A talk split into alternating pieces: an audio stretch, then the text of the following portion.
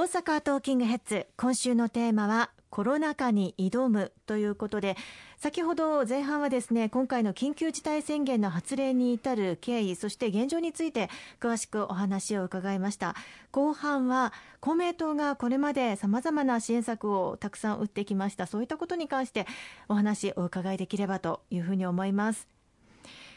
まあ、あの国民目線の政党ということもコメントありまして苦しむ事業者の声に耳を傾けながらコロナ禍でもなんとか事業継続をしてもらいたいという思いから後押しするための支援策本当にたくさんと打ってこられましたよね。はいありがとうございますあの公明党はあの地方議員約3000名、えー、と国会議員の連携プレー、まあ、ネットワーク力というものを私も強く持ち味として国民の皆様にお支えをいただいております全国3000名近くいる地方議員が、まあ、地域の皆様のお声を、まあ、どの政党よりもおそばでお聞きをすることができ、それを直接、まあ、国へ、また大阪府、都道府県へ届けることができる、そしてそのことによって支援策を練り上げ、そしてそれを形にして困っておられる、また苦しんでおられる方々にお届けをさせていただく、まあ、この対応、この1年半の間、ずっと行ってまいりました。まあ、昨年の4月には、1人一律10万円の特別定額給付金、これも当初は国会に提出をした予算案の中に盛り込まれていなかったんですけれども、これを出し直して、修正をし直すという、まあ、異例中の異例の対応で、当時、まあ、初めての緊急事態宣言が出された直後、まあ、全国が対象になりましたので、全国の国民の皆様に届けなければいけないという思いで実現をさせたものです。また、あの、事業者の方々、まあ、今回も緊急事態宣言で、時間短縮要請、あるいは酒類の提供自粛要請、応じていただいている事業者の方々、本当にあの、ギリギリのところで、あの、踏ん張っていただいている事業者の方々、たくさんいらっしゃいます。まあ、昨年は例えばあの持続化給付金という、はい、これも初めての支援策でしたけれども、実現をすることができまして今年の2月15日までの申請で424万件の事業者の方々に100万円から最大200万円支給するということができました、まあ、支援総額は5.5兆円に上ったわけですけれども多くの事業者の方からあの固定費の支払いに充てることができたと。これでなんとか事業をつなぐことができたというお声をあのいただいたところです。この持続化給付金も実はあの当初は支給対象が限られていた方々がたくさんいらっしゃったんですね。はい、例えばあのフリーランスの方々あるいは NPO の法人の形形態で事業を行っている方々、うん、こうした方々はまあ対象になっていなかったんです、うん、でそうした対象になってない方々からのお声を私も地方議員国会議員がたくさんあのご相談をいただきましてそれであの国に対して働きかけをして今申し上げたようなフリーランスの方も含めて対象にすることができて本当に助かりましたというお声もあのたくさんいただいたところです。またオンラインで申請することが非常に難しいと。当初これオンラインの申請だけだったんですけれどもそういういったことが非常に難しいという声もたくさんいただいて、はい、オンラインでの申請を相談しやすくなる、うん、えー、支援窓口を拡充するこうしたサポート体制も整えてくることができました。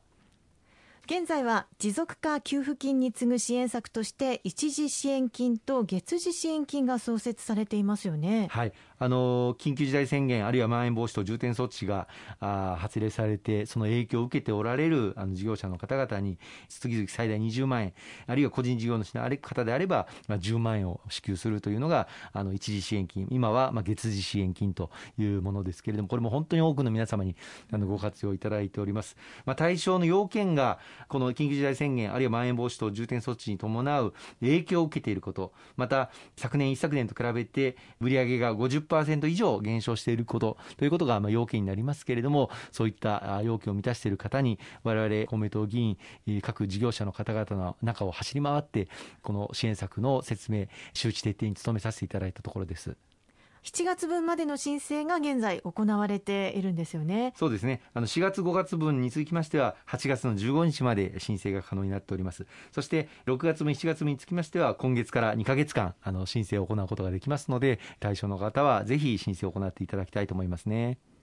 えー、実は飲食店と関連する事業者さん以外は対象にならない予定だったんですが緊急事態宣言などの影響を受けた事業者さんならということで対象になり事業者さんが広がったんですよね、はい、あの一時支援金、月次支援金、これはもともと売上が50%以上減少した事業者さんだけが、まあ、対象ということになっていたのと、それからあの飲食店と直接間接の取引がある事業者さんが対象になるということになってました。あの飲食店と直接間接取引があるということは、例えばおしぼりを納入されている事業者さんとか、あるいは食材を納入されている事業者さんとか、このまあ飲食店が打撃を受けることで、打撃を受けてらっしゃる、まあ、飲食店には時間短縮要請協力金というものがありますので、それ以外の事業者さんには支援策がないということで、設けられたのが始まりだったんですけれども、しかし、例えば商店街で人通りが全くなくなってしまって、お洋服を売っているお店、あるいは帽子を売っているお店、靴を売っているお店、こうしたところも全くお客さんがいなくなってしまっている。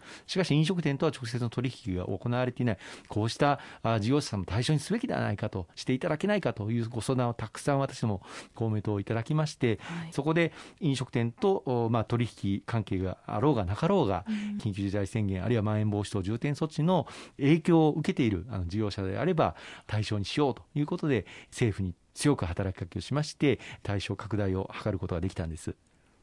ということは、ぜひあのもしかすると対象になるかもしれないという方はしっかりと調べていただいて、えー、詳しくお問い合わせをお願いできればと思います、はい、あの飲食店の事業の皆様はあの先ほど申し上げました時間短縮要請協力金があ支給が行われています。これまでは緊急事態宣言が明けた後あるいはまん延防止等重点措置が明けた後に申請を行うという仕組みだったんですけれども、はい、毎月毎月の家賃の支払いあるいは従業員の皆様への休業手当の支払いこうしたことが固定費として必要になるのでできる限り早く支給することはできないのかというお問い合わせ、たくさんいただいておりました。また、あの、申請をしても全く返事がない、いつまでたっても支給がなされない、そういう声もたくさんあのいただいておりまして、うん、そこで先般からこの時間短縮要請協力金についても、先払い制度、これが導入されまして、この間、7月21日から、あの、この先払い制度についての申請も始まったところです。今回の緊急事態宣言での時間短縮要請協力金につきましても、先払い制度、これを実施する予定になっておりますので、詳細まだ決まっておりませんけれども、はい、この緊急事態宣言が明けるのを待つまでもなく、うん、申請ができることになるというふうに思っております。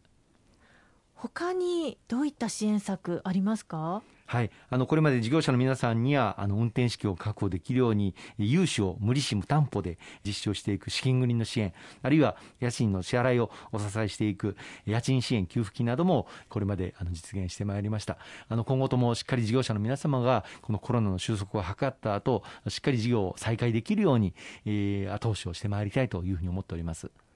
今週もいろいろとお話しいただきましてありがとうございました。